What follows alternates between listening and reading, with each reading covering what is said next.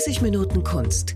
Geschichten und Geheimnisse alter und neuer Meisterwerke. Hallo und herzlich willkommen zum Podcast über Kunst. Mein Name ist Jens Trocher und ich bin zu Gast bei Kunstvermittler Gerold Jahn. Hallo. Hallo, guten Tag. Lieber Gerold, wir haben uns heute ein Bild oder ich habe mir ein Bild ausgesucht, das ähm, in der Münchner Alten Pinakothek hängt, und zwar das Selbstporträt mit Pelzmantel von Albrecht Dürer. Ja, da machen wir heute mal einen Ausflug.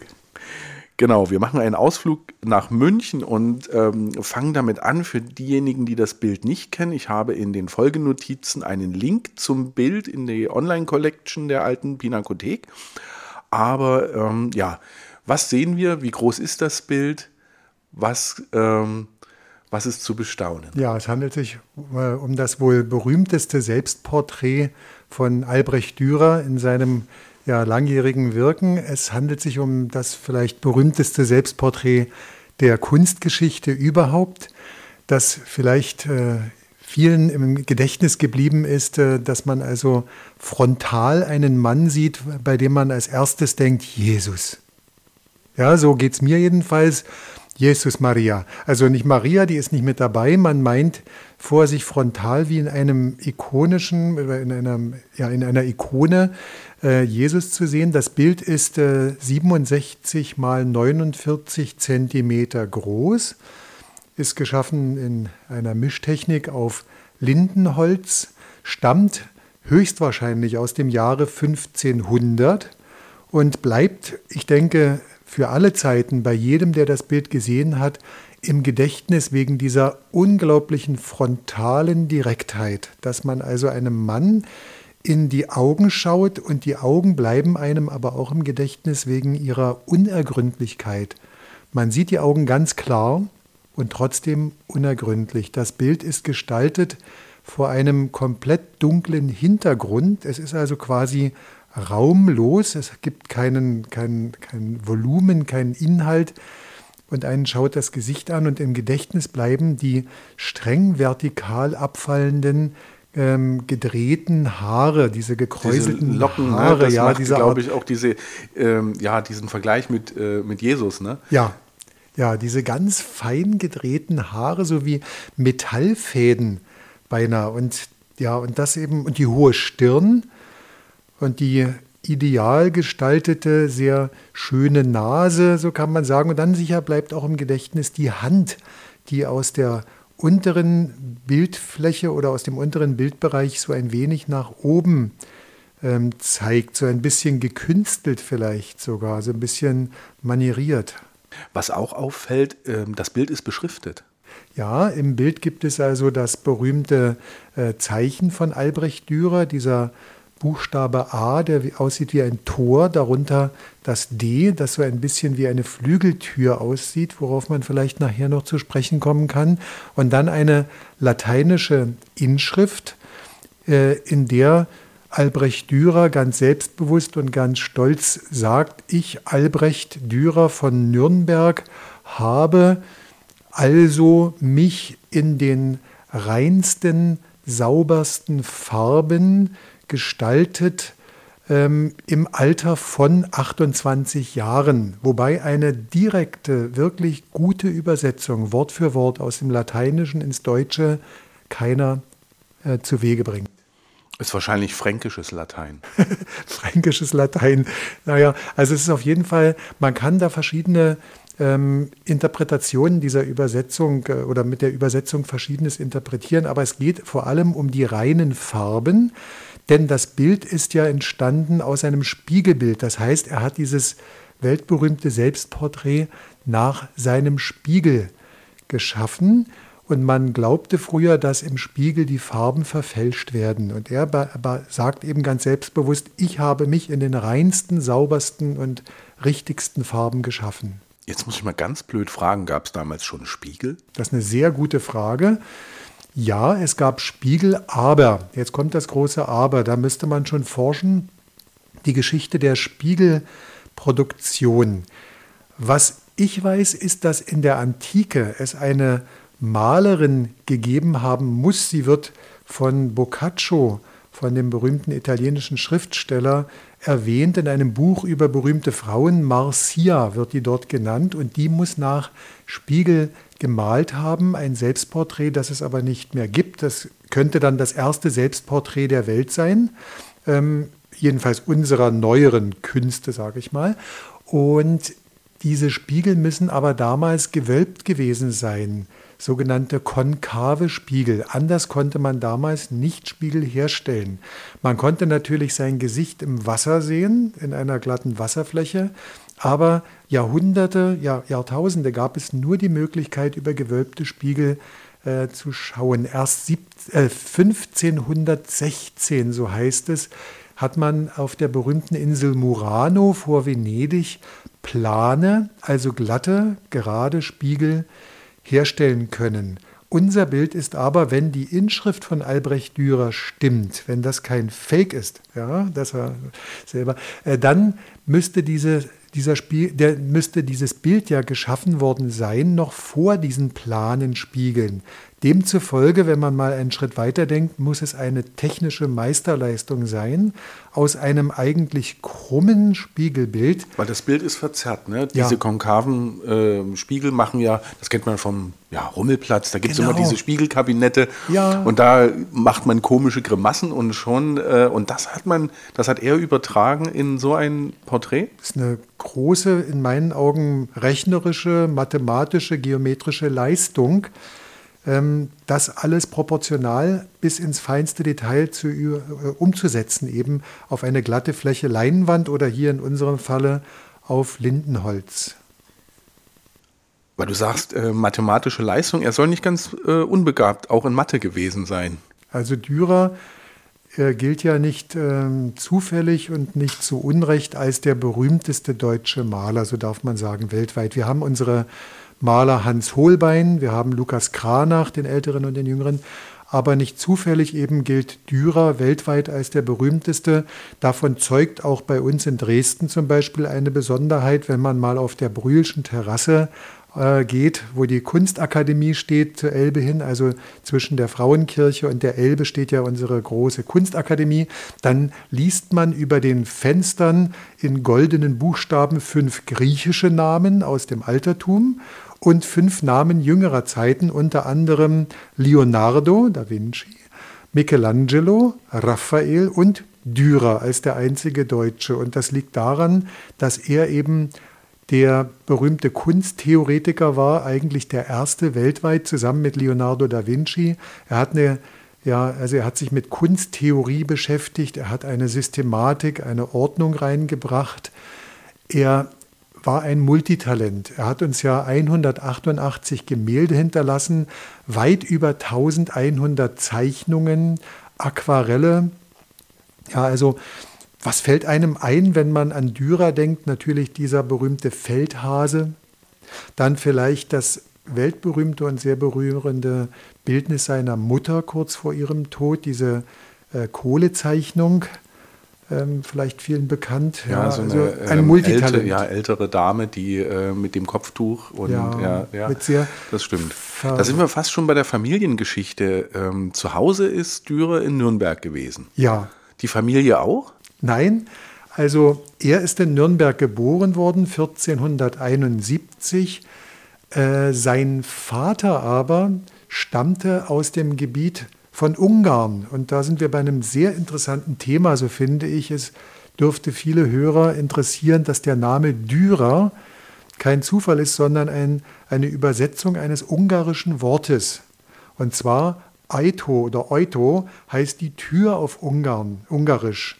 Da gibt es ein Dorf im südöstlichen Ungarn in der Nähe der rumänischen Grenze, das heißt Aitos, in der Nähe einer kleinen Stadt namens Gyula, mit GY geschrieben, auf Deutsch Jula. Und dort beginnt eigentlich die Geschichte unseres Dürer mit einem Zufall. Das ist der erste Zufall. Einer der zwei Großväter des berühmten Malers nämlich, der ist wohl noch ungarischsprachig, kann aber auch ein bisschen Deutsch. Und der verlässt die Familientradition. Er hat sich entschlossen als Jugendlicher, ich will nicht weiter Rinder oder Pferde züchten, ich will mich in einer Kunst probieren, ich möchte Goldschmied werden. Und er verlässt also sein Dorf, der Großvater von Albrecht Dürer, und sein Name war Anton oder Antoni. Antoni von dem Dorf Eitosch, also Anton aus Tür, Anton Thürer oder Dürer. Daher kommt der Name. Ach, und die Franken haben dann den Dürer draus Dürer. gemacht. Ja, ja genau. gut, wir können nicht so gut Fränkisch. Nein, wir können ich kann nicht Fränkisch. Ja. Auf jeden Fall ist also der Großvater aus dem Dorf Eitosch gegangen nach Djula, wird dort äh, Goldschmied. Das ist der erste wichtige Punkt. Nimmt dann seinen Sohn Albrecht Dürer Senior, also den Vater von Albrecht Dürer, in seine Lehre. Das ist der zweite wichtige Entschluss. Die Frau übrigens vom Großvater ist eine deutschsprachige, Elisabeth ist ihr Name. Und die spricht mit dem Vater von Albrecht Dürer grundsätzlich nur Deutsch. Deswegen können wir ihn gerne als deutschen Maler bezeichnen, unseren Albrecht Dürer Junior, von dem wir hier sprechen. Der Vater jedenfalls verlässt seine ungarische Heimat, also diese Gegend von Djula, geht kurz in die Niederlande und lässt sich dann in Nürnberg nieder. Albrecht Dürer Senior heiratet dort Barbara Holper, das ist die Mutter von Albrecht Dürer. Jetzt kommt der nächste sehr berührende Zufall. Diese Mutter bringt 18 Kinder im Laufe ihres Lebens auf die Welt. Drei davon überleben. Einer davon ist der heute weltberühmte Maler. Von 18, drei haben überlebt. Ja, und diese Barbara Holper stammt auch aus einer Goldschmiedefamilie und so kurz gesagt eben etabliert man sich in Nürnberg, bekommt das Bürgerrecht und dort kommt eben unser Albrecht Dürer dann 1471 auf die Welt. Ist er selber auch Goldschmied geworden oder hat er gleich ähm, ja, die Malerkarriere eingeschlagen? Zufall Nummer drei, also auch Goldschmied erst einmal in die Lehre gegangen, dann aber wohl auch sehr schnell in andere Richtung Malerei, Zeichnungen mit Silberstift, mit Kohle, Proportionslehre, also eine allumfassende Ausbildung bekommt er.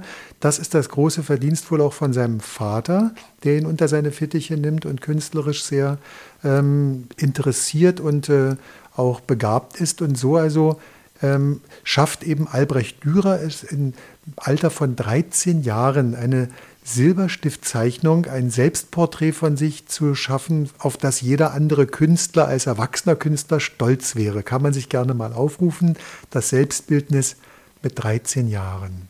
Seine Zeitgenossen waren ja ähm, sehr berühmte Maler, und zwar der erste Raphael, Hieronymus Bosch und Michelangelo. Hat man damals so in Kontakt gestanden, unter Kollegen sozusagen? Ist man sich begegnet? Zumindest aus der Ferne. Es gibt darüber spärliche Informationen. Ob es eine direkte Begegnung gegeben hat, zum Beispiel mit Michelangelo, ist mir jetzt persönlich nicht bekannt.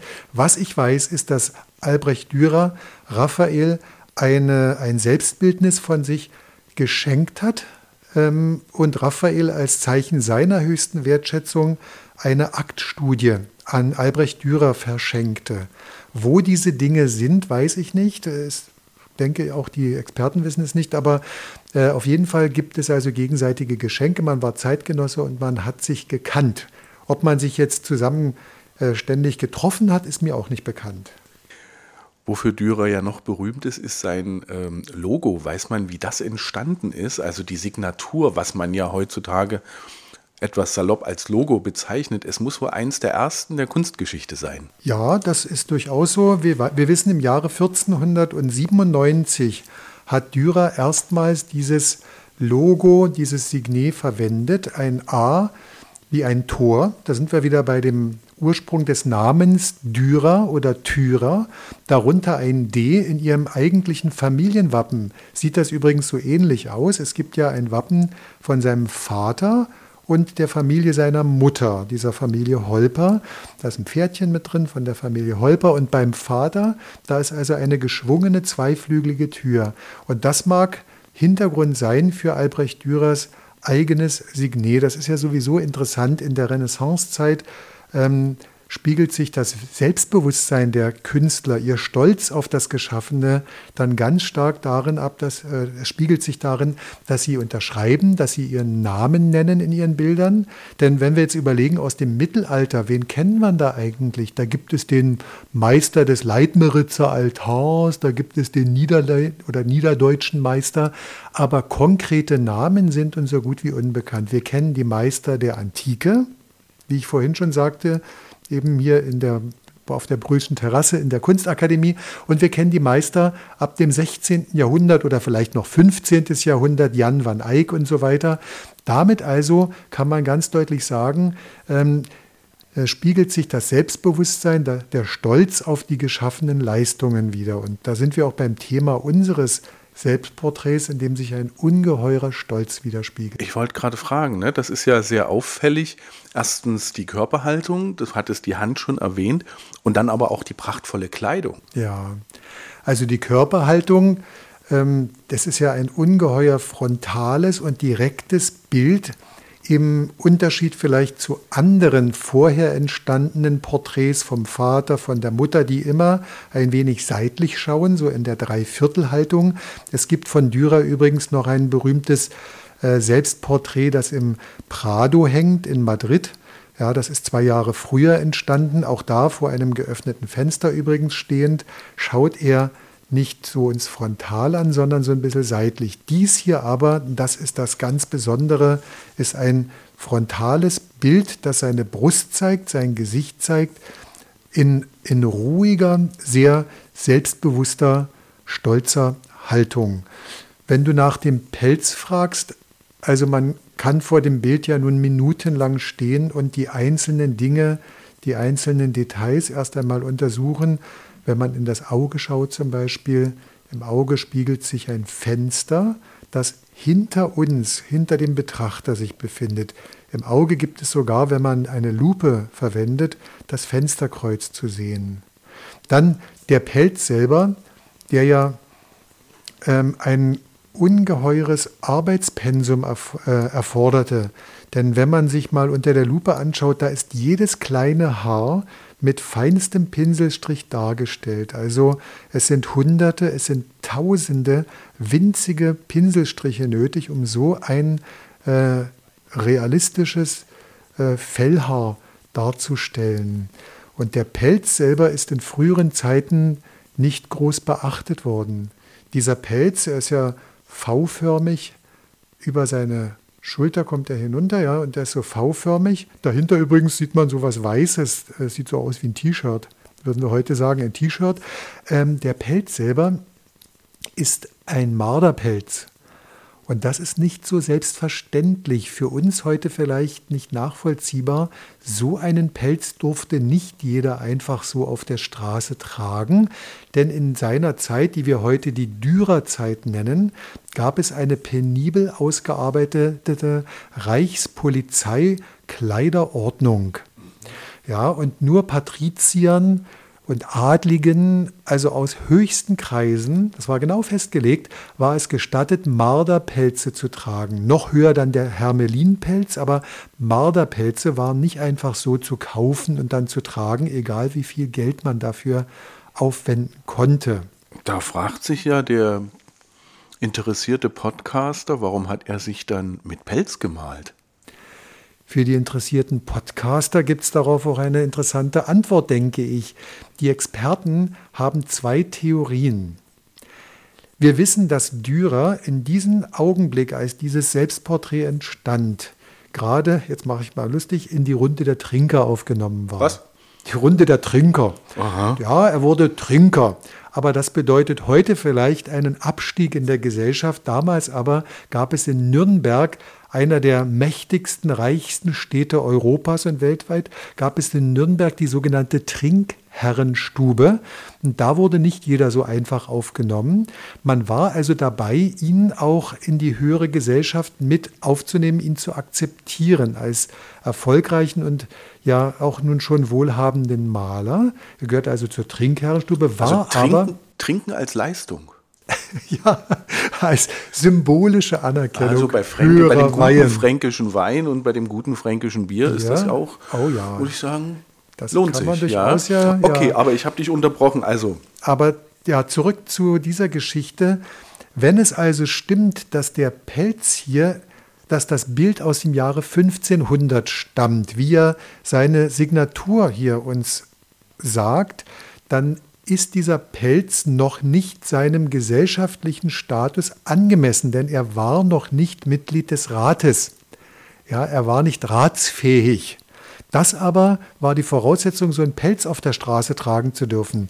Ergo, es kann sein, dass er dies voller Selbstbewusstsein hm, erfunden hat. Er hat vielleicht auch so einen Pelz sogar gehabt und dies als eine eigene, selbstbewusste Provokation vor dem Spiegel erstmal betrachtete und dann sich entschloss, dieses Bild zu schaffen.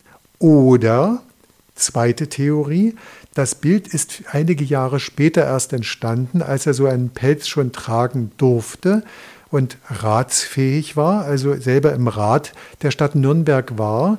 Dann aber stimmt das Datum nicht, dann wäre das Datum ein Fake. Also Fragen über Fragen, aber das macht es ja gerade interessant.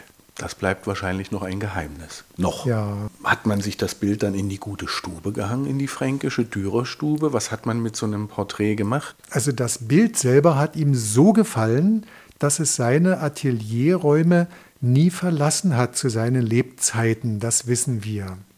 Das ist also auch nochmal eine Unterstützung der Theorie, dass er hier ein selbstbewusstes, aber provokantes Bild geschaffen hat. Es ist ja überhaupt eine Anmaßung sondergleichen sich in diesem Augenblick hier wie Jesus Christus auf einem Bild zu zeigen. Ja?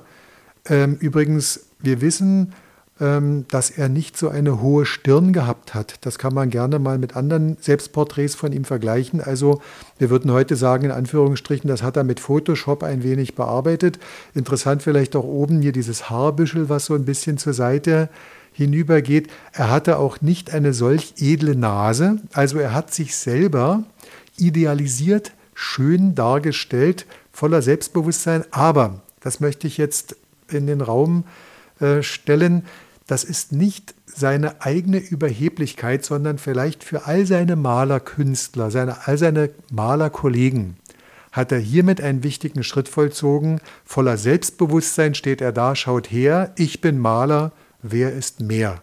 Er stellt sich dar, vielleicht nicht nur wie Jesus Christus, sondern wie ein König, wie ein Fürst, einer der Ersten seines Landes, und zwar nicht auf einem Thron, sondern eben als Künstler, als jemand, der etwas kann.